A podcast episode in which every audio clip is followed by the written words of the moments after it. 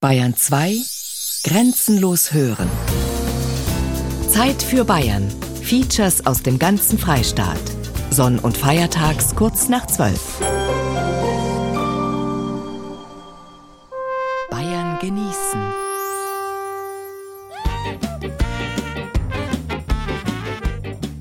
Feste. Bayern genießen im April. Mit Gerald Huber. Ein graues Einerlei. Viel grauer noch als das Wetter der letzten Wochen. Das wäre unser Leben ohne Festtage. Das Feiern gilt den Menschen aller Zeiten und Kulturen als das Ziel des Arbeitens und Lebens, als das eigentliche Leben schlechthin. Jetzt mitten in der österlichen Festzeit am Anfang des Jahres wollen wir heute bei Bayern genießen das Fest, Aspekte des Feierns in Bayern thematisieren. Dabei haben wir natürlich aber nicht nur das Schwergewicht jetzt aufs Frühjahr gelegt. Ganz weiß, Vorbereitung auf die Erstkommunion. Ganz alt, die Gerner Duld. Ganz laut, die Dinkelsbühler Knabenkapelle, ein Fest für die Ohren. Ganz rot, das Schachblumenfest im Sintal. Ganz jung, das Stabenfest in Nördlingen. Ganz groß, Feiern in München einst und heute. Das und manches mehr in der kommenden Stunde bei Bayern genießen.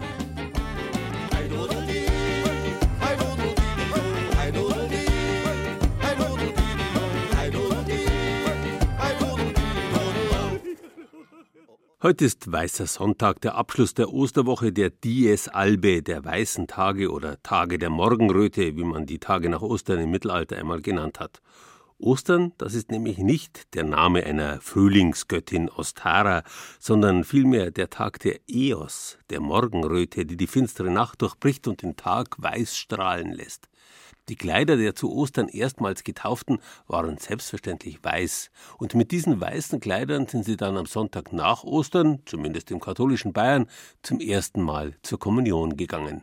Bis noch vor wenigen Jahrzehnten war der heutige Weiße Sonntag der Erstkommunionstag schlechthin. Dann allerdings machten das bayerische Kultusministerium und die Reisegewohnheiten der Bayern einen Strich durch die Rechnung. Der Weiße Sonntag ist seit vielen Jahren der letzte Sonntag der Osterferien, weswegen das Familienfest Erstkommunion in der Regel auf einen späteren ferienfreien Sonntag geschoben wird. Die Vorbereitungen auf den ersten großen Festtag der Buben und Mädchen, die laufen aber selbstverständlich bereits auf Hochtouren. Regina Vandal ist bei einer Erstkommunikantin in Oberbayern zu Gast. Bei der Familie Impler in Au bei Eibling werfen große Ereignisse schon ihre Schatten voraus. Die Erstkommunion steht an von der Barbara. Und heute ist ein wichtiger Termin schon mal, gell? Genau, wir gehen jetzt dann gleich zur Nachbarin, weil die hat sich bereit erklärt, dass die Barbara frisieren darf auf die Kommunion und das müssen wir jetzt vorher mal ausprobieren, wie das geht mit dem Kranzsaal und was man da mit die Haare macht, weil die Barbara ganz lange Haare hat und da müssen wir schauen, wie wir die unterbringen. Und das Dirndl muss sich natürlich wohlfühlen damit, der muss taugen, weil die muss die Frisur haben den ganzen Tag. Barbara, wie schaut denn dein Gewand aus, das du kriegst? Das ist weiß und das ist ein Dirndlgewand und hat ein durchsichtig weiß Schützel mit grüne, hellgrüne Blämmerl. Ich habe dann noch Kommunionsschuhe. Und auf dem Kopf? Da habe ich ein Kranzal und noch Blämme mit grünen Perlen. Das hat eine Bekannte gemacht, die ist in Feinbach Trenten und die macht das nebenbei auch für Bräute und da haben wir das bestellt und das haben wir geholt und jetzt können wir dann das ausprobieren, wie das ausschaut. Mhm. Ich sage jetzt mal, dass über die Hälfte von den Kindern wahrscheinlich in Tracht gehen wird. Das heißt, die Dirndl haben ein Dirndlgewand an und die Burmer werden mit der Trachtenjoppen und mit der schwarzen Hosen gehen. Gefällt dir das, in der Tracht gehen? Ja. Oder hättest du lieber so eine Art Brautkleid? Mhm. Welchen Stellenwert hat die Erstkommunion bei euch noch in der Familie? Das ist ein ganz wichtiger Tag fürs Kind, weil ja, wir gehen ja auch noch regelmäßig in die Kirche und das ist dann schon schön, wenn das Kind einfach irgendwann mit vier gehen darf bei der Kommunion und halt nicht bloß ein Kreuzsaal kriegt vom Pfarrer, sondern halt dann eben die Kommunion kriegt. Also bei uns wird das schon noch ganz wichtig gefeiert. Also da kommen dann auch eigentlich alle Verwandten. Also wir haben ja auch noch vier Uromas, die mitfeiern können. Und genau, ein Uropa, dann haben wir Onkel und Tanten, einige, weil ich habe vier Geschwister. Und da werden wir dann schon so, ja, zwischen 30 und 40 Leute werden das werden, die da kommen zur Erstkommunion. Also zuerst in die Kirche und danach zum Wirt, oder? Genau, also wir sind zuerst in der Kirche und danach gehen wir dann neben Droht zum Wirt. Das ist bei uns Gott sei Dank nicht weit. Und da haben wir eben schon reserviert und da gehen wir dann zum Essen hin. Ja, um eine halbe drei ist bei uns schon die Dankandacht am Nachmittag. Und jetzt müssen wir dann schauen, wie wir das machen mit dem Kaffee trinken. Da muss man einfach schauen, wie lange es mit dem Mittagessen dauert. Also das wird dann relativ spontan entschieden. Und Barbara, du freust dich schon auf den Tag? Ja, weil es ein ganz großer Feiertag ist und... So schöne Kerzen? Nein, noch nicht, aber die passten mir noch. Und jetzt gehen wir zum Frisieren? Genau. Ja. Probefrisieren. Genau, das machen wir jetzt auch. Dann holst du die Grenze, Barbara? Aber kann ich schon, oder? Wirst du schon brauchen. Ja, grüß dich. Was stellen Sie sich jetzt für Frisur vor für die Barbara, fürs Kommunionkind? Ja, äh, ich stelle mir jetzt da eine Flechtfrisur, weil Flechtfrisuren habe ich ganz schön haben. Erstens passt das so zu uns und zweitens hat sie ein bestimmter Dirndl geworden da. Und da passt das aber ganz gut. Und sie hat ja ein paar Meter Haare da hinten hängen und die muss man irgendwie, muss man die verarbeiten und dann denke ich mir, ist da Flechtfrisur ist immer am schönsten. Und das ist halt die Probe, damit es dann am Kommunionstag in der Früh schnell Reibungs- geht, oder? Reibungslos geht. Damit Mama keinen Stress nicht hat. Ja, weil dann ist ja jeder aufgeregt. Barbara, bist du auch schon ein bisschen aufgeregt? Bisschen. Frau Empler, es ist nicht direkt eine billige Angelegenheit, so eine Erstkommunion. Vom Gewand, übers Essen. Ja, mei, das ist halt so. Wir haben jetzt halt eh das Glück gehabt, dass die Barbara mein Gewand anziehen kann. Das haben wir jetzt bloß ein bisschen ändern lassen. Ja, ich habe es jetzt noch nicht direkt ausgerechnet. Ist halt so. Barbara, war sie denn auch schon in der Kirche beim Üben? Noch nicht, aber nächsten Mittwoch gehen wir. Ich bin nur in dem Alter, da wo es geheißen hat, in der Früh darf man nicht frühstücken. Da war es dann schon so, dass der eher schlecht geworden ist dann vor der ersten Kommunion. Aber man ist erinnert sich schon. Und ich denke mal, das Dirndl sowieso. Also das weiße Gewand und der jetzt Dirndl träumt vom weißen Gewand und schöne Haar. Und Die Barbara wird eine besonders schöne, weil du so eine schöne Zopffrisur kriegst. Ja. taugt es dir so, Barbara? Ja. Weh tut auch nichts, oder? Nein. Ganz gut. Jetzt sonst schreist gleich, ja? Jetzt gibst du mir bitte schön ins Granzal. Genau, dann nehmen wir das da auf. Jetzt haben wir noch kleine Blüten. Bis wann müssten fertig sein? Ich glaube, dass um dreiviertel zehn Uhr aufstehen unten am Pfarrheim zum Einzug. Halbe acht. Achte, achte. Ja. Irgendwas, oder? Das Genau. Und die kleinen Haare, die wo dann da weghängen, die werden wir dann mit dem Haarspray wecken. Ja. Ja? Und dann wirst du da bestimmt schöne Ohrringe und eine schöne Ketten haben. Und dann glitzert das da um so schön alles. Möchtest du Haare umlassen, dann wir nur das schauen, oder? Oder möchtest du die Kommunionfrisur noch nicht herzogen? Die mag ich noch nicht jetzt sagen. Die magst du nicht dann werden wir es wieder runter, oder? Ja? Bayern genießen. Das Zeit für Bayern Magazin. Jeden ersten Sonntag im Monat. Rezepte, Tipps und Beiträge gibt's auch als Podcast unter bayern2.de.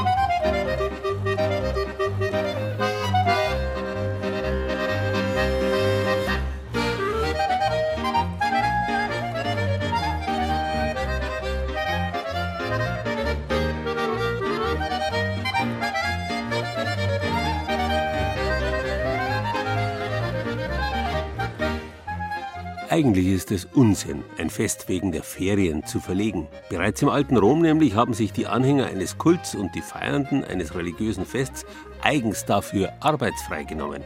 Das Wort Ferien bedeutet ursprünglich nichts anderes als religiöse Feiertage, wie es eigentlich überhaupt nur religiöses Feiern gibt. Das englische Holiday, heiliger Tag, deutet ja in die gleiche Richtung. Nicht zuletzt ist die von den lateinischen Ferie abgeleitete italienische Fiera genauso doppeldeutig wie unser Wort Messe. Gemeint ist das gemeinsame weltliche Feiern nach einer kirchlichen Feier. Nicht umsonst steckt in der Kirmess ebenfalls die Messe, die Missa, drin. Nach dem strengen Ritual des Gottesdienstes heißt es Ite missa est, wörtlich so viel wie geht, es ist Aussendung, und nach dem Deo gratias, dem Gott sei Dank der Gemeinde, öffnen sich die Kirchentüren und die im Wortsinn Ausgelassenen feiern draußen weiter. Die allermeisten großen Volksfeste sind ursprünglich solche Kirchmessen, Kirmes eben. Die Altbayern allerdings sagen statt Kirmes Duld, ein uraltes Wort, das in die Anfänge der Bajuwaren zurückreicht. Es stammt von den Goten, die am Ende des Römischen Reichs hier das Sagen hatten. Und gotisch Dulth heißt auch nichts anderes als Kirmes. Marktfest am Jahrtag eines Heiligen, eben Jahrmarkt. Nach Faschings-, Fasten- und Osterzeit war der Georgstag am 23. April einer der wichtigsten heiligen Jahrmarktstage im Frühjahr. Der niederbayerische Hofmarksort Gern bei Eckenfelden mit seiner Georgskirche feiert seine Gerner Duld schon seit 1348. Von damals bis heute werden die Gäste von einheimischen Hobbywirten bewirtet. Die Biertischgarnituren im Obstgarten sind gut gefüllt, Verwandte und Freunde schleppen Bier- und Brotzeiten, die Gäste amüsieren sich. Einmal im Jahr wird Helga Niederleitner im eigentlichen Beruf Buchhalterin zur Festwirtin in ihrem eigenen Garten. Die Gerner Duld, eines der ältesten Volksfeste Deutschlands und die damit verbundenen Sonderrechte machen es möglich. Einmal im Jahr für die elf Tage im Gerner wird unser Garten für die Öffentlichkeit bereitgestellt.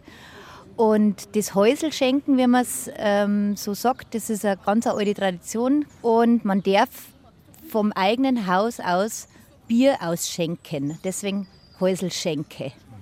Und ja, das machen wir jetzt mir so weiter weil es Spaß macht und weil es Geld bringt. 1348 erhielten die Grafen der geschlossenen Hofmark Gern bei Eckenfelden nicht nur die niedere Gerichtsbarkeit, sondern auch das Recht, um den Bauernfeiertag St. Georg herum eine Duld abzuhalten.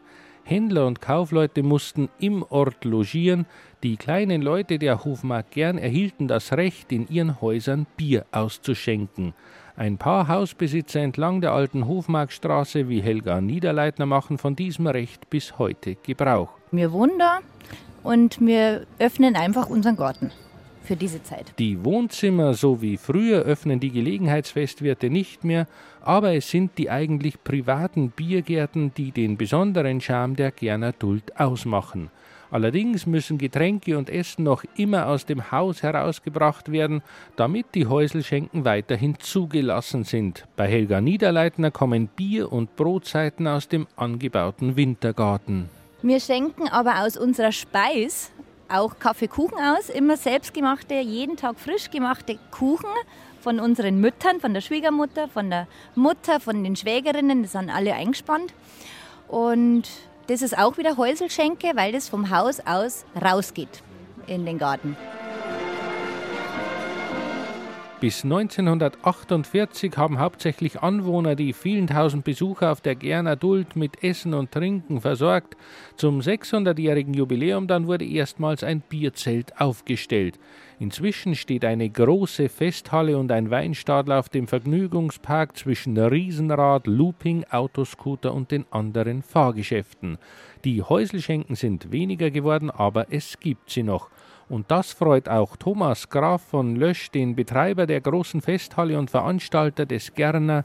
Leben und Leben lassen lautet seine Devise. Also es ist wirklich schön, auch dort zu sitzen, vor allem wenn die Sonne scheint und man sich da bescheinen lassen kann und dann die Leute vorbeigehen sieht, weil es ist auf der Bodenstraße direkt diese äh, Schankmöglichkeiten und jeder sagt Grüß Gott und ist ein großer Treffpunkt für Alt und Jung.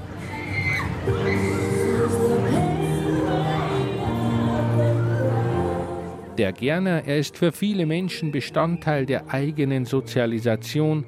Das erste Händchen halten, der erste Kuss, fast jeder ist ein Stück weit auf und mit der Duld groß geworden. So in, mit 13, 14 Jungs kennenlernen am Autoscoder, so was habe ich in Erinnerung. Und einfach Spaß haben. Die Gerner Duld, ich kenne es von meiner Kindheit an nicht anders. Als kleiner Bub mit meinen Eltern, das war die, die Sensation oder die, das Ereignis vom ganzen Jahr, wenn wir die Gerner durchgehen dürfen. Wenn wir nicht gerne durchgehen, ist noch war nicht. Ich bin 65 und soweit ich mich erinnern kann, mit meiner Mutter mit dem Radl am Gepäckträger, hint, hintenrum, bei vorne drum im wie ist mein Bruder gesessen von mir, so haben wir gerne durchgefahren. Der Gerner ist nicht nur Jahrmarkt und Volksfest, er ist Teil des Lebensgefühls der Menschen in und um Eggenfelden und Gern. Ludwig Gruber, genannt Ponzauner Wick, inzwischen gestorbener Landwirt, Mundartautor und Progroder, also Hochzeitslader, hat dem Gerner ein eigenes Gedicht gewidmet. Riesenrad und Kinderbruder, Kokart, Sprungschanz, Autos, Koda, Schaukel, Schuhkett, Hurrikan stehen bereit für Frau und Mann. Erdnuss, Mandeln, Zuckerwoll, Popcorn, ganze Tüten voll, Steckerl, Fische, Braun, Brote und zum Bier die ersten Radi. Und wo die alles haben vom Verkaufer. Spielzeug, Hosen, Lederschuhe, Ramschzeug und ein Klump dazu, Dirndlkleidel für die Madel, Strümpf für Dick und dünne Wadel. Jeder soll die Zeit sich nehmen und auf gern in Gerner kommen, denn am schönsten der Leid ist Hofmark gern zur Gernerszeit. Ja, und so ist er eigentlich bis heute, der Gerner. Und wie gesagt, bei Kraut nur noch ansetzen. Und wer hin will zum großen Vergnügungspark, der muss sich durch die Budenstraßen zwängen, vorbei an Socken, Kräutertees, Motorsägen, Autopolitur, ACDC-T-Shirts, Lebkuchenherzen, Besen und Gemüsehobel. Also das aber da hast du was gut. Reihenweise Sonderpreise, alles Rambazamba-Preise. Wer hier nicht kauft, der hat kein Geld. Leute macht eigentlich verdächtig, kommt ein wenig so zu mir. Geh weiter ist zwar. Brauche euer Geld, ich möchte heiraten. Franz Gruber aus Winhöring in Oberbayern liebt die Gerner Duld und die Besucher lieben scheinbar ihn. Einer seiner Renner im Marktstandel Pferdebalsam mit Teufelskralle. Der Gruber Franz, so sagen die Leute, macht mit das beste Geschäft. Weil er die größte Goschen hat.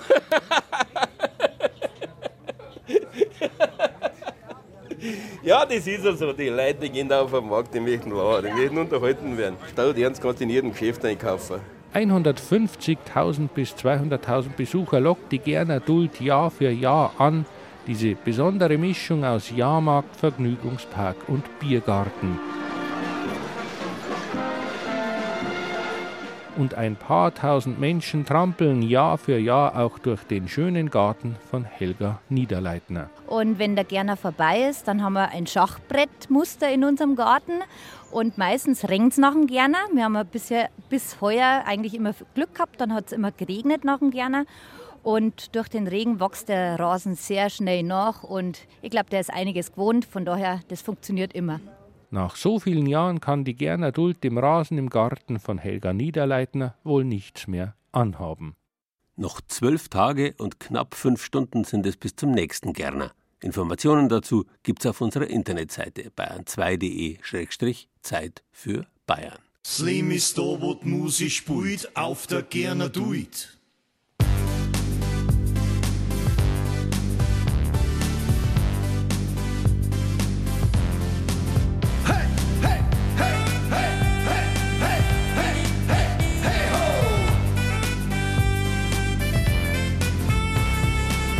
Zwar gesuffen, dreimal Bier, die Krüge hoch. Wir sind mir, drei, vier, auf geht's, bloß Musik. Zicke, zacke, hoi, hoi, nein, ins Glück. Fünf, sechs, Prosit, Mietlichkeit. Es steht viel Schönes unter Dirndl gleich. Ah, sie macht Wunde, Musik spielt, auf der Gerner Duit. Auf und nieder, immer wieder. Immer wieder auf und nieder. Auf und nieder, immer wieder, immer wieder auf und nieder. Das ist der Rhythmus, das ist der Groove, das ist der Gerner Move. Slim ist da, wo die Musik spielt, auf der Gerner Duit. Zum Fest gehören die Fete, die Feier, die Ferien und das Feuer, auch das Fanal und der Fanatiker und der Fan. Und es ist kein Zufall, dass alle diese Wörter mit F beginnen. Sie haben nämlich alle dieselbe Jahrtausende alte indoeuropäische Wurzel, die in den meisten Sprachen zwischen dem Indischen Ozean und dem Atlantik vorkommt. Pff, das ist der Laut, mit dem die Leute der Jungsteinzeit ihr heiliges Feuer angeblasen haben, das Feuer, um das man sich am Abend nach getaner Jagd versammelt hat zum Feuerabend. Ja, tatsächlich, zum Feierabend. Feuer und Feier sind das gleiche Wort. Das Fest, genauso wie die französische Fête, kommen ursprünglich aus dem lateinischen festum, Festtag oder festus, feierlich. Die ebenfalls lateinischen Ferien hängen mit Fest genauso zusammen wie das Opferfeuer der antiken Priester, das Fanum. Den Schein des Feuers, das Fanal, durften Uneingeweihte nicht sehen. Sie blieben profan, standen also dumm und stumm außerhalb des Heiligtums, wie heutzutage die Oktoberfesttouristen, die keine Bierzeltreservierung besitzen. Die Insider dagegen, die Fanatici, die Fanatiker, die Fans, gerieten außer sich, sie tobten und rasten und begannen vor Begeisterung über das heilige Erlebnis zu faseln. Auch das ein Wort, das seit Urzeiten unmittelbar mit dem Fest zu tun hat. Und mit den dazu verwendeten alkoholischen Hilfsmitteln, versteht sich. Musikalische Hilfsmittel sind übrigens ebenfalls unabdingbar für ein Fest. Und vielleicht liegt's am F, F, dass Blasmusik bei allerlei Festen immer noch die wichtigste ist. Eine ganz alte Tradition hat dabei die uralte Knabenkapelle Dinkelsbühl.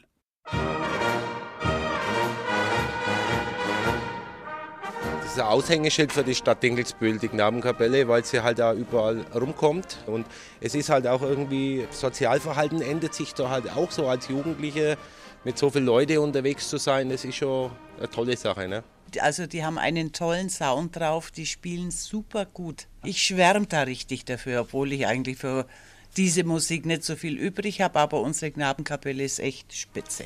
Mit Sicherheit ist man da stolz, wenn die Kinder bei der Knabenkapelle auch dabei sind. Wenn man selber auch noch dabei war so lange, dann ist das eine tolle Sache. Sagen wir mal stolz überhaupt auf Dinkelsbühl, dass es so eine Stadt gibt, dass es ein Heimatfest gibt wie die Kinderzeche, dazu gehört die Knabenkapelle dann. Ja, stolz hier zu leben. Der Zapfenstreich. Es ist total romantisch und ist der Höhepunkt von unserer Kinderzeche. Und es ist oftmals schöner, als wenn so ein Verteidigungsminister mit dem Zapfenstreich verabschiedet wird, weil die Knabenkapelle absolut top ist. Viel besser wie die Bundeswehr.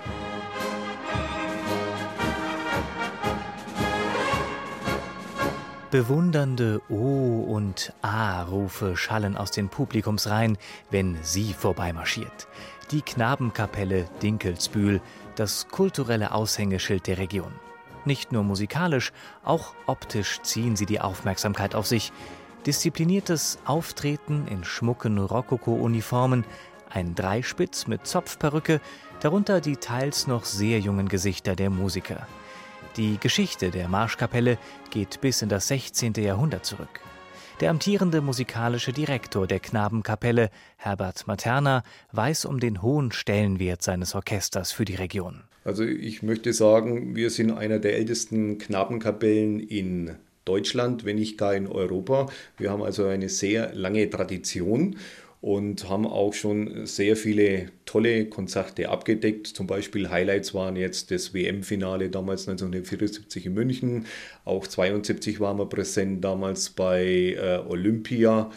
Düsseldorf bei der Europameisterschaft und Kanu-Regattern in Augsburg, also auch in Dijon und äh, sehr viel im Ausland also gewesen, von Korea über Amerika. Also die Knabenkapelle ist schon weltweit gereist, muss ich schon sagen, und daher eigentlich schon für unser Land ein großes Vertreter, sage ich ja, musikalisch. Beim überregional bekannten Kinder- und Heimatfest der Dinkelsbühler Kinderzeche, die immer im Juli stattfindet, ist die Knabenkapelle natürlich auch eine tragende Säule.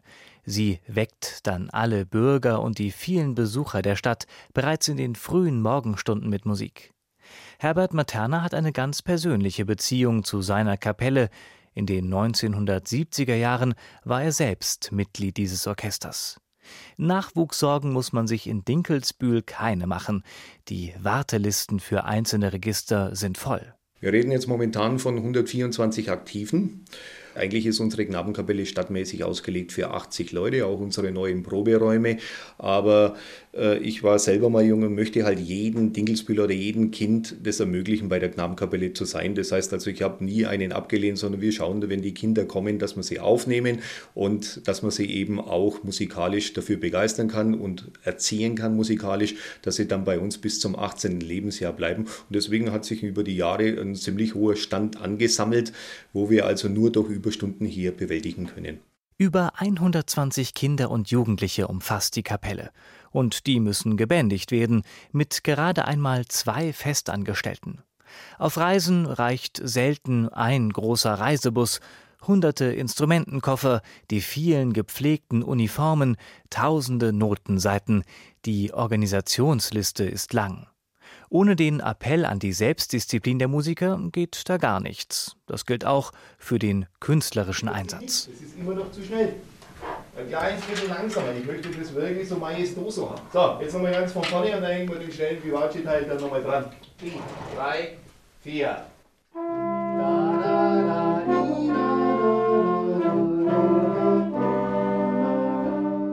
Ja, wir waren vor drei Jahren eben schon mal in Spanien. Da haben wir also eine tolle Reise gemacht. Auch vor zehn Jahren waren wir zum Beispiel in Amerika, in Washington. Das sind also wirklich ganz tolle Erlebnisse, die wo ein haften bleiben.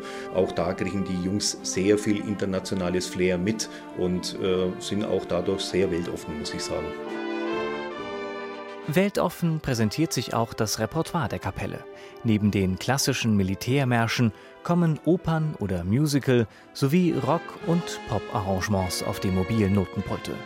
Im Takt einheitlich marschieren und spielen, das ist eine Herausforderung für die Musiker, aber in der Gemeinschaft zieht man sich gegenseitig mit. Inklusive Gaudi, ist doch klar. Man muss eben darauf achten, dass man im Gleichschritt marschiert, weil alle laufen ja im Gleichschritt. Und man muss dann, auch das Schwierige dabei ist, eben dann dabei zu spielen. Dass man eben Freunde trifft und dass man auch ähm, alle zusammenspielt. Es sind halt lauter verschiedene Leute dabei und jeder hat halt so seine Macken und das passt alles gut zusammen eigentlich und das ist immer recht lustig. Am 31. März hat die Knabenkapelle Dinkelsbühl ihre Freiluftsaison mit einem großen Osterkonzert begonnen.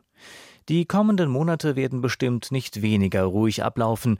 Steht irgendwo ein großes Fest an, dann darf das imposante Orchester nicht fehlen, ob auf regionalen oder internationalen Bühnen. Ja, wir sind jetzt also erst einmal bei unseren Partnerstadt Goran zum Beispiel mit den äh, deutsch-französischen Freundschaften. Da machen wir also ein Konzert.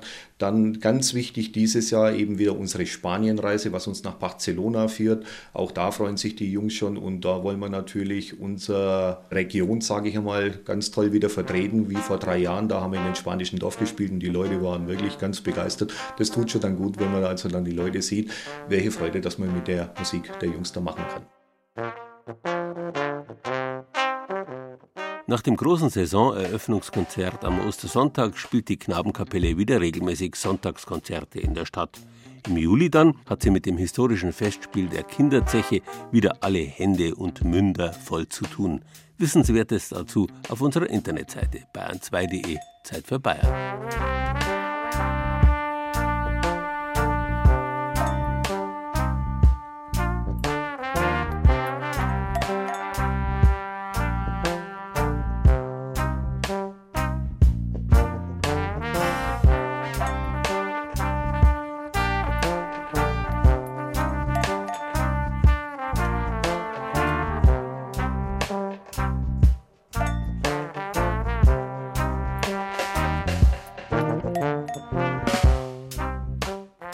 Alle Tag Feiertag wäre, wäre es auch nicht mehr feierlich. Es ist ja gerade das spezielle Charakteristikum des Feiertags, dass er aus dem Werktag, dem Alltag, herausgehoben, dass er zeitlich begrenzt ist, wie ja übrigens alles im Leben. Die Blütezeit des Frühlings, die jetzt ansteht zum Beispiel, auch zu ihrem ganz speziellen Reiz gehört, dass sie zeitlich begrenzt ist, dass ihr die Vergänglichkeit immer schon eingeschrieben ist. Wenn die Schönheit im Zenit steht, dann hat der Verfall bereits begonnen. Umso heftiger und inniger wird die Schönheit gefeiert, wenn sie für kurze Zeit in voller Blüte steht. Das ist etwa bei den japanischen Kirschblütenfesten so, den sogenannten Hanami mit ihrer jahrtausendealten Tradition. Aber auch die Bayern haben einen Sinn für Schönheit und Vergänglichkeit und feiern deshalb ihre Feste, wie sie fallen. Im unterfränkischen Spessart beispielsweise findet jeden April ein Fest zu Ehren der Schachblume statt, einer ebenso schönen wie seltenen Pflanze. Die Staatsstraße 2304 zwischen den Dörfchen Jossa in Hessen und Obersinn in Bayern in Unterfranken. Entlang der Straße plätschert die Sinn, ein geruhsames Flüsschen, wenn nicht gerade die Schneeschmelze in der Rhön das Hochwasser bringt. Zwischen Fluss und Straße erstrecken sich, wie ein grünes Band, die weitläufigen Feuchtwiesen im Sinngrund. Ein guter Ort für Pflanzen und Vögel, für Naturfreunde und Spaziergänger mit Hund. Stella, komm hier. Geh mal hier zu mir. Komm, mach mal schön Sitz. So ist fein, ne? So ist fein. Die Naturführerin Annelore Welzenbach aus Obersinn ist oft hier unterwegs geht Gassi mit Labrador-Dame Stella oder zeigt Touristen ihre Lieblingswiesen. Also die Wiesen sind mir schon sehr ans Herz gewachsen. Hier sind noch alte Wässerwiesen und seit 1999 ist das hier ein Naturschutzgebiet. Es ist auch ein FFH-Gebiet und hier ist ein großes Vorkommen der Schachblume. Und zwar Deutschlands größtes Vorkommen der Schachblume, einem seltenen Liliengewächs, das einst die Grafen von Thüngen hier in den Spessart brachten. Früher im 17. Jahrhundert war es Mode, fremdländische Pflanzen in den Gärten zu haben. Und die Schachblume ist eine Glockenblume, dunkelrot und hat ein Schachbrettmuster in dunkelrot und in rosa. Und sie schaut auch schön aus. Die Wiese, die ist dann wirklich komplett übersät mit Schachblumen. Das ist wie ein Teppich. Es ist also wunderschön. Und weil Schönheit ebenso faszinierend wie flüchtig ist, wird die kurze, aber heftige Blütezeit der Schachblumen im Singgrund gefeiert. Immer Mitte April mit dem Schachblumenfest. Das klingt nach jahrhundertealter Tradition. Aber das Fest hatte erst 1999 Premiere und steht für eine Art Imagewandel der Schachblume in der Region. Man hat also früher überhaupt kein Acht auf die Schachblume gegeben und jetzt eigentlich erst in den letzten Jahren wegen unserem Schachblumenfest hat sie sehr an Popularität zugenommen und die Leute kommen wirklich von weit her, um sich die Schachblume hier in der Blütezeit anzuschauen. Es ist eigentlich schön, dass sich jetzt doch immer mehr dafür interessieren. Ich finde es toll.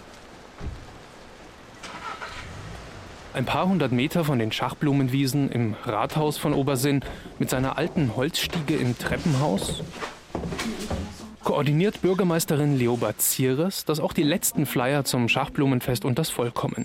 Ja, gut, kannst welche mitgenommen. Kann ich mitnehmen? Ja, nahm. Bolzin liegen da schon welche aus? Für Obersinn mit seinen knapp 1000 Einwohnern ist es das erste große Ereignis im Jahr und jetzt, zwei Wochen vor dem Fest, fängt es auch in der Verwaltung so richtig an zu kribbeln. Das Telefon klingelt öfters, der Gemeindearbeiter ist ganz hibbelig, dass er alles zusammen hat. Werbung, die ganze Logistik, ja, Zeltaufbau, Ausschank, Notstromaggregat. Am Anfang war das halt sehr einfach. Man hat Bierbänke, ein Zelt aufgebaut, ein paar Kuchen hingestellt, aber mittlerweile haben wir schon einen großen Zuspruch.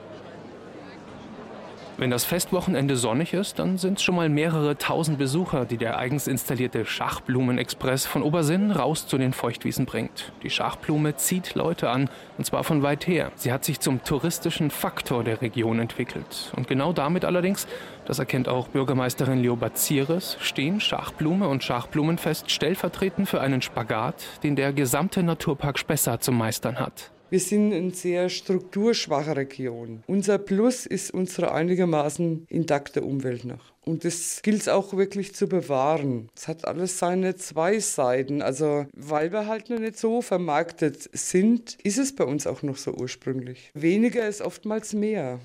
In puncto Schachblumenfest gilt das bisher nur bedingt. Das Rahmenprogramm jedenfalls ist stetig gewachsen und mittlerweile sind auch viele Gruppen von auswärts dabei. Der Naturpark Spessart ist dabei, der Bikewald Spessart ist dabei, der Fischereiverband Unterfranken mit Ausstellungsständen. Aber ohne unsere Bürger wäre dieses Fest nicht zu machen. Unsere HVO-Gruppe, Feuerwehr, Sportverein, Kindergarten, Kaffeebar, unsere Feldgeschworenen, die bauen immer ab. Und der Musikverein natürlich, der jedes Jahr zur Unterhaltung aufspielt. Also es ist jeder irgendwo mit eingespannt. Im Musikheim am Ortseingang von Obersinn stimmt Dirigent Volker Gärtner seine Aktiven ein für eine der letzten Proben vor dem großen Fest. Also der Musikverein, wir begleiten das äh, Fest schon seit den Anfängen. Und ich würde mal sagen, ohne uns würden die Schachblumen vielleicht gar nicht aus dem Boden kommen. Also wir, wir ziehen sie mit raus sozusagen. Eins,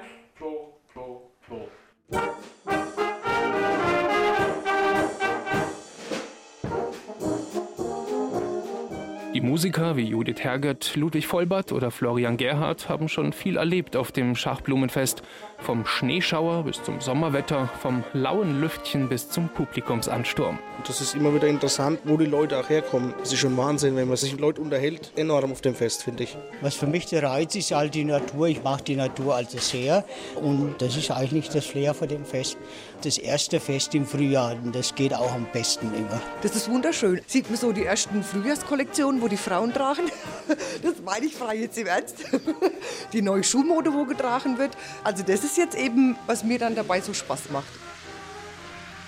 Ob da heuer Stöckelschuhe oder Gummistiefel en vogue sind, das wird sich in zwei Wochen zeigen. Aber noch spannender findet Naturführerin Annelore Welzenbach beim Spaziergang draußen auf den Feuchtwiesen, wann denn jetzt die ersten Schachblumen aus dem Boden spitzen, um dann groß gefeiert zu werden und in Schönheit zu vergehen. Ich freue mich jetzt schon wieder, dass sie kommt, dass sie blüht und ja, es ist wirklich traumhaft. Und wer das noch nicht gesehen hat, der sollte wirklich mal kommen, sollte sich das mal anschauen. Ich mache da jetzt mal Werbung.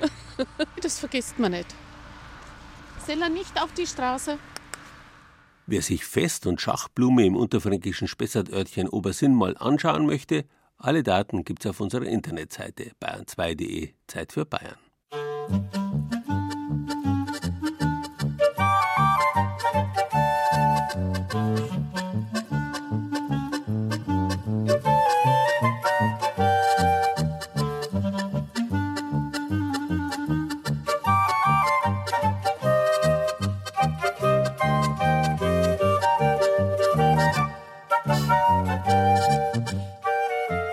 Ganz typisch für Feste, alle wollen mitfeiern. Gäste wurden schon immer eingeladen und bald wurden auch typische Dorf- oder Schulfeste immer größer und größer, zuletzt in manchen Fällen große überregionale Volksfeste. Das Stabenfest in Nördlingen macht da keine Ausnahme. Ursprünglich ein Schülerfest, Reiten- oder Routenfest genannt, bei dem die Schüler, wie auch in anderen Städten üblich, hinaus in den Wald gehen mussten, um Ruten oder Stäbe zu schneiden. Die waren gleichzeitig Amtszeichen der Lehrer und Züchtigungsmittel.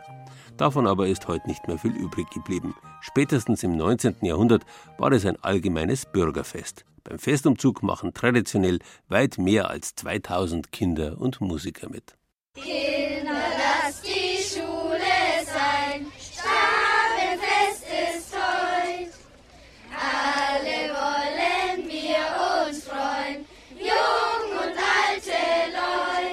Wenn dieses Lied durch die Straßen Nördlingens schallt, dann ist für Groß und Klein klar, heute kann die Arbeit warten, denn heute ist Stabenfest.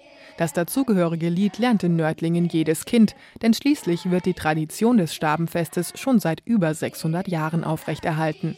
Die ersten Verweise darauf lassen sich schon in einem Rechnungsbuch aus dem Jahr 1406 entdecken, weiß Stadtarchivar Wilfried Sponsel. In diesem Rechnungsbuch ist auf einer Seite ein Eintrag, der für die Geschichte von großer Bedeutung ist, weil da heißt es eben, den Jungen und den Töchtern der Nördlinger Bürger zu ihrem Reihentag hat man also diesen Jungen Mädchen ein Geldgeschenk vermacht. Wie genau das Fest damals gefeiert wurde, lässt sich allerdings nicht mehr finden.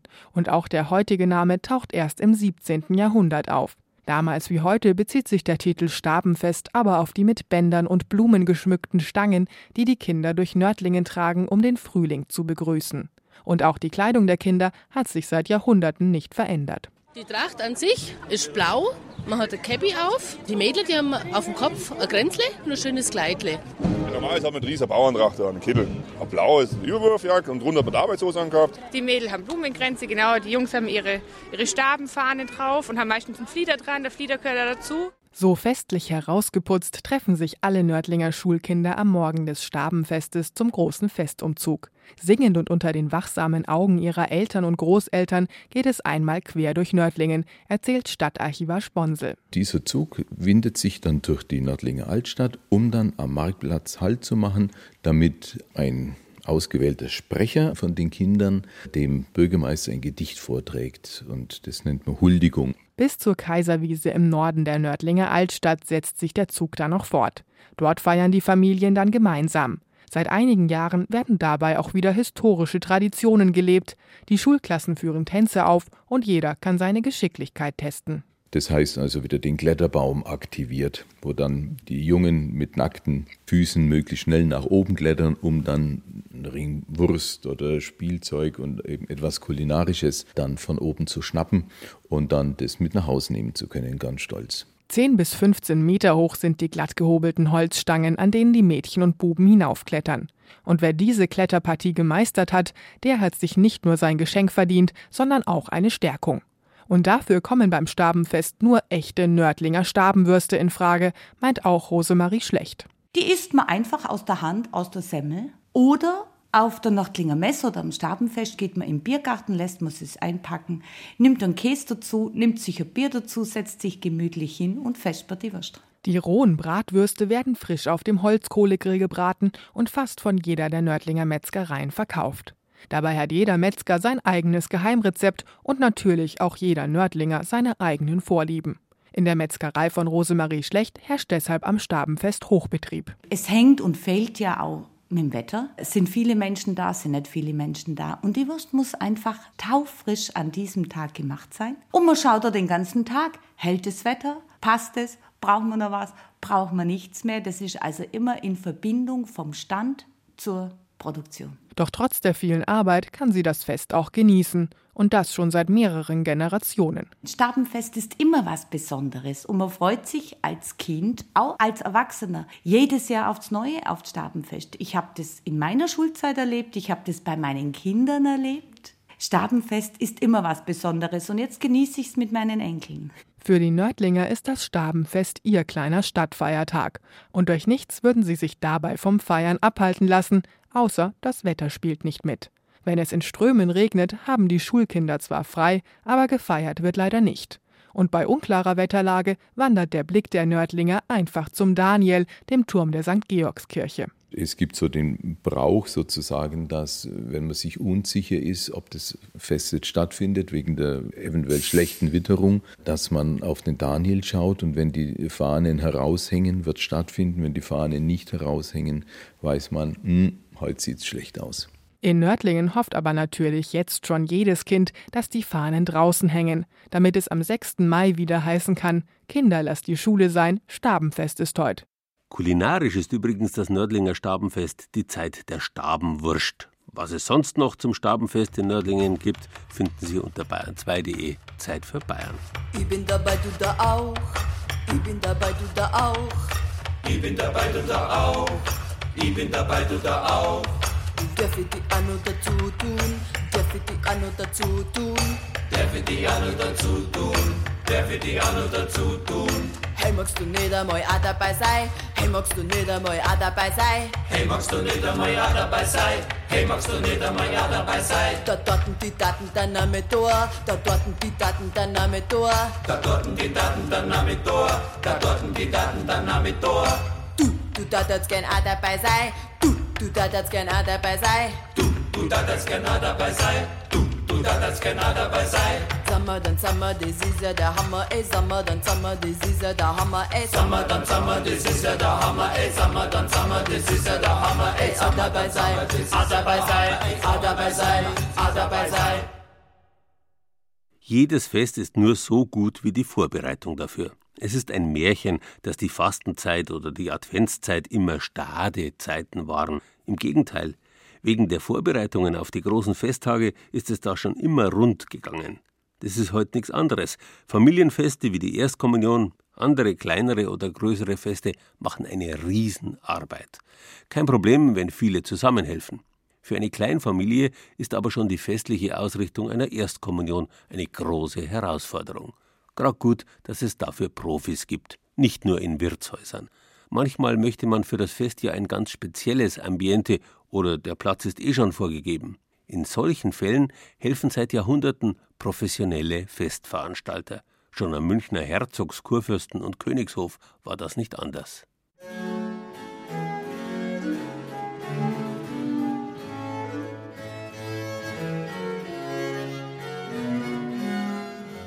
15 Pfauen in Brühe, 45 gebratene Fasanen mit Zitronenscheiben und Orangenstücken, 15 gebratene Kaninchen und 15 Hasenrücken, gebraten in Pfeffersoße, 15 gesottene Kapaunen in Teig mit Wurstvierteln und Brotscheiben, Forellen in süßem Wein gekocht, Krebstorte, Pfauensoße, Mandelsulz, Hirsch in dunkler Brühe mit gehackten Mandeln, 120 Wachteln, 120 gebratene Kapaunenleberwürste.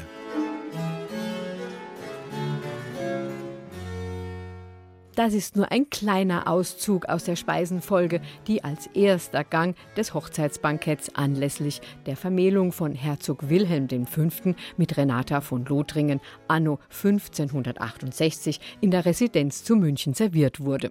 Damals gab es noch keinen Catering-Service. Mundköche und Köchinnen, Bratmeister, Pasteten und andere Hofköchinnen und Köche waren Tage, ja wochenlang mit der Zubereitung beschäftigt.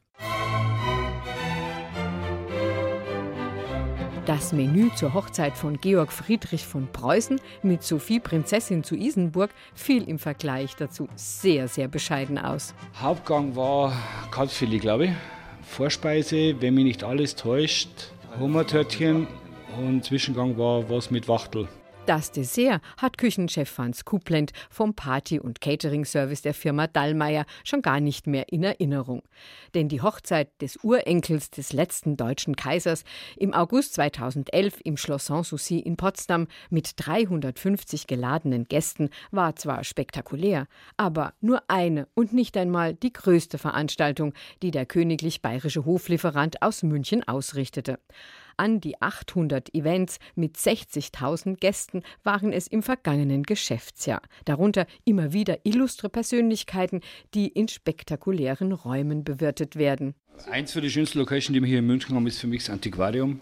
Das ist ein sensationeller Saal, wenn wir dort Staatsempfänge haben. Das ist immer was Besonderes schon alles. Und dort staunen sogar Staatspräsidenten. Unlängst der Präsident von Italien, das war ein Staatsempfang. Und wenn das so eine Tafel ist mit 120 Personen und da sind dann eben 60 Kellner, das hat dann ein Gesicht. Sowas sieht immer sehr attraktiv aus und ist halt einfach auch sehr festlich. Ob in München, Berlin oder Düsseldorf, seit 2006 ist das Traditionshaus ganz groß ins Geschäft mit den Feiern außer Haus eingestiegen. Aber eigentlich sind die Erfahrungen des Hoflieferanten Dallmayr wesentlich älter. Catering-Geschäftsführer Florian Hettler. Also Dallmayr hat ja schon vor dem Ersten Weltkrieg dem Prinzregenten auch Austern und verschiedene Leckereien geliefert. Der Lieferservice, den gab es mit Sicherheit schon im 19. Jahrhundert. Aber dann nach dem Ersten Weltkrieg war es eben so, dass die Leute nach und nach wieder Lust hatten, Feiern zu machen und haben dann festgestellt, also Geschirr, Besteck, Gläser haben wir halt für fünf oder für zehn Leute und dann laden wir aber 50 ein, das funktioniert nicht. Und so ist, hat Daimler angefangen, eben das komplette Programm dann aufzubauen, mit Lieferungen, mit Köchen vor Ort, alles was dazugehört, mit Tische, Stühle, Geschirr, Tischdecken, in der zweiten Etage des Münchner Stammhauses werden die Köstlichkeiten für das Delikatessengeschäft, aber auch für die großen und kleinen Veranstaltungen unter der Aufsicht von Küchenchef Franz Kuplent produziert. Hier haben wir eine Entenbrust, rosa gebraten. Das ist auf so einer Orangenscheibe. Hier haben wir ein bisschen Maronemus. Dann wird das noch ein bisschen ausdekoriert. Dann wird es ein bisschen überzogen mit Aspik wo man früher auch gesagt hat, das wird keiner mehr essen. Aber Sie sehen es ja selber, das ist jetzt ein Produkt, das geht an einem Tag locker durch. Und hier gebratenes Rehfilet oder vom Rücken ein Stück, auch ein bisschen Ding hier drauf, mit Früchte ausgarniert, wieder hinten, bisschen überzogen und wunderbar. Tja, da steckt viel Handarbeit drin.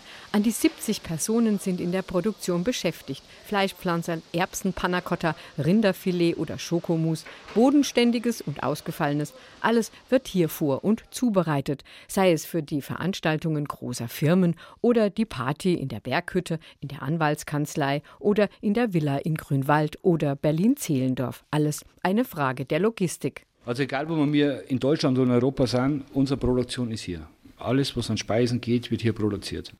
Im Endeffekt muss man davon ausgehen, dass man grüne Wiese hat. Das heißt, ich habe meine ganzen Speisen und dann bestelle ich alles an Equipment, sei es Konvektomat, sei es Hockerkocher, sei es Wärmewegen, Salamander, die man braucht, Kochplatten, Grillplatten, Tische, alles, was man braucht für dieses Fest, plus Zelt, plus Boden, Elektrik und so weiter, wird alles mitgenommen. Aber so üppig und aufwendig wie früher am Hof geht es selbst bei den ganz großen Veranstaltungen heute nicht mehr zu. Man hört immer wieder, wir wollen es leicht. Und heute haben wir viel mehr Veranstaltungen, die ein Motto haben. Schwarz-Gold zum Beispiel, nur grüne Speisen, nur lila Speisen oder blaue Speisen oder Reise durch die Welt. Und bei uns, wenn Sie eine Party bestellen, ist es wie beim Schneider, Sie kriegen einen Anzug verpasst. Die Party als Maßanfertigung, egal ob für 3000 oder für eine einzelne Person. Auch daran erinnert sich Küchenchef Franz Kuplent. Das war eine ältere Dame, die Geburtstag gehabt hat. Der Sohn konnte leider Gottes nicht bei ihr sein. Und dann hat er spontan einfach ein kleines Menü spendiert. Und sind wir abends hingefahren, haben wir geläutet und dann haben wir die Dame bekocht, die sich sehr gefreut hat darüber.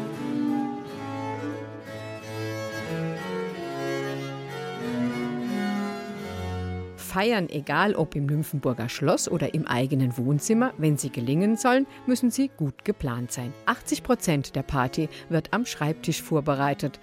Der Rat von Geschäftsführer Florian Hettler. Wenn ich zu Hause was mache, würde ich irgendeine kalte Vorspeise machen, einen Räucherlachs oder sowas und im Hauptgang würde ich vielleicht einen Roastbeef machen. Das kann man vorher schön braten. Das hält man sich im Ofen dann warm, so bei 60 Grad und kann einfach, wenn die Gäste da sind, schnell das runter, macht ein bisschen Gemüse dazu, ein bisschen Kartoffel wunderbar einfach, unkompliziert und ein Dessert, irgendeine Mousse oder sowas, das kann man sich alles vorbereiten. Weil wenn ich zu Hause Gäste einlade, versuche ich immer so, dass ich möglichst wenig in der Küche bin, wenn die Gäste da sind. Am wenigsten in der Küche steht natürlich, wer liefern lässt.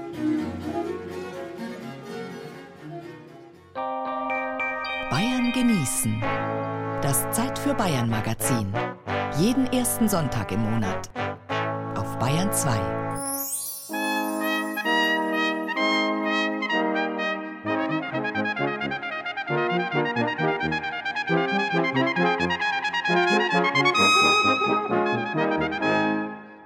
Es ist ein Treppenwitz der Geschichte, dass das größte bayerische Fest überhaupt, das Oktoberfest, gerade da seinen Anfang genommen hat, als die Franzosen gerade dabei waren, die Ideale ihrer Revolution nach ganz Europa zu exportieren.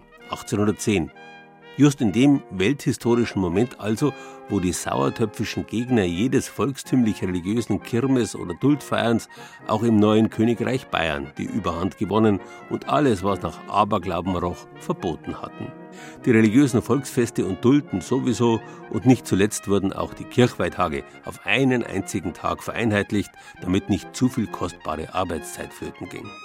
Das hatte den nützlichen Nebeneffekt, dass bei dem neuen Allerweltskirder im Herbst auch gleich noch die Restbestände des alten, im Frühjahr eingebrauten Märzenbiers vernichtet werden konnten, bevor mit der Winterkälte die neue Brausaison begann. Das Oktoberfest aber ist mehr als eine simple Kirchweih, eine Kirmes.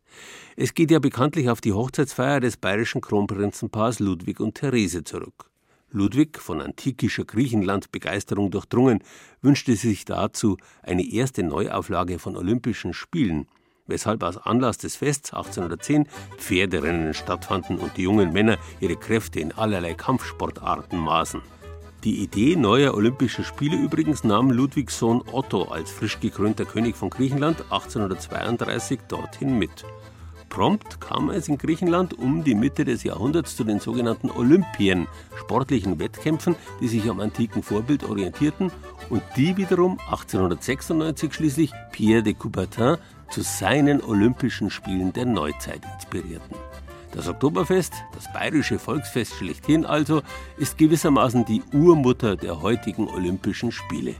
Einige Nummern kleiner, aber nicht weniger attraktiv ist das Bayern-Genießen-Thema unserer Kollegen vom Fernsehen. Sie berichten von einem typischen fränkischen Schlachtfest auf Schloss Ödenberg direkt vor den Toren Nürnbergs. In zwei Stunden um 15 Uhr auf BR Alpha. Wir im Radio wünschen Ihnen derweil einen schönen Sonntag.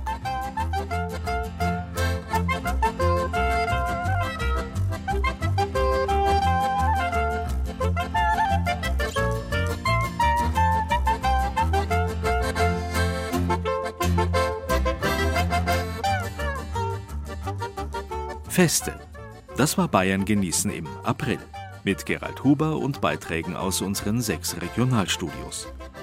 Regina Vanderl machte die Reportage über die Vorbereitungen für die Erstkommunion in Oberbayern. Über die Gerner Duld bei Eggenfelden in Niederbayern berichtete Harald Mitterer. Die Knabenkapelle Dinkelsbühl führte uns Tobias Fürnbach vom Studio Franken vor. Aus dem Studio Mainfranken kam der Beitrag von Jochen Wopser über das Schachblumenfest in Obersinn. Das Stabenfest in Nördlingen porträtierte Beate Mangold von der Redaktion Schwaben. Und Hannelore Fiskus erzählte uns, wie das Feiern einst und heute in München funktioniert. Ton und Technik Dietmar Voth, Musikauswahl Angela Breyer, Redaktion Gerald Huber.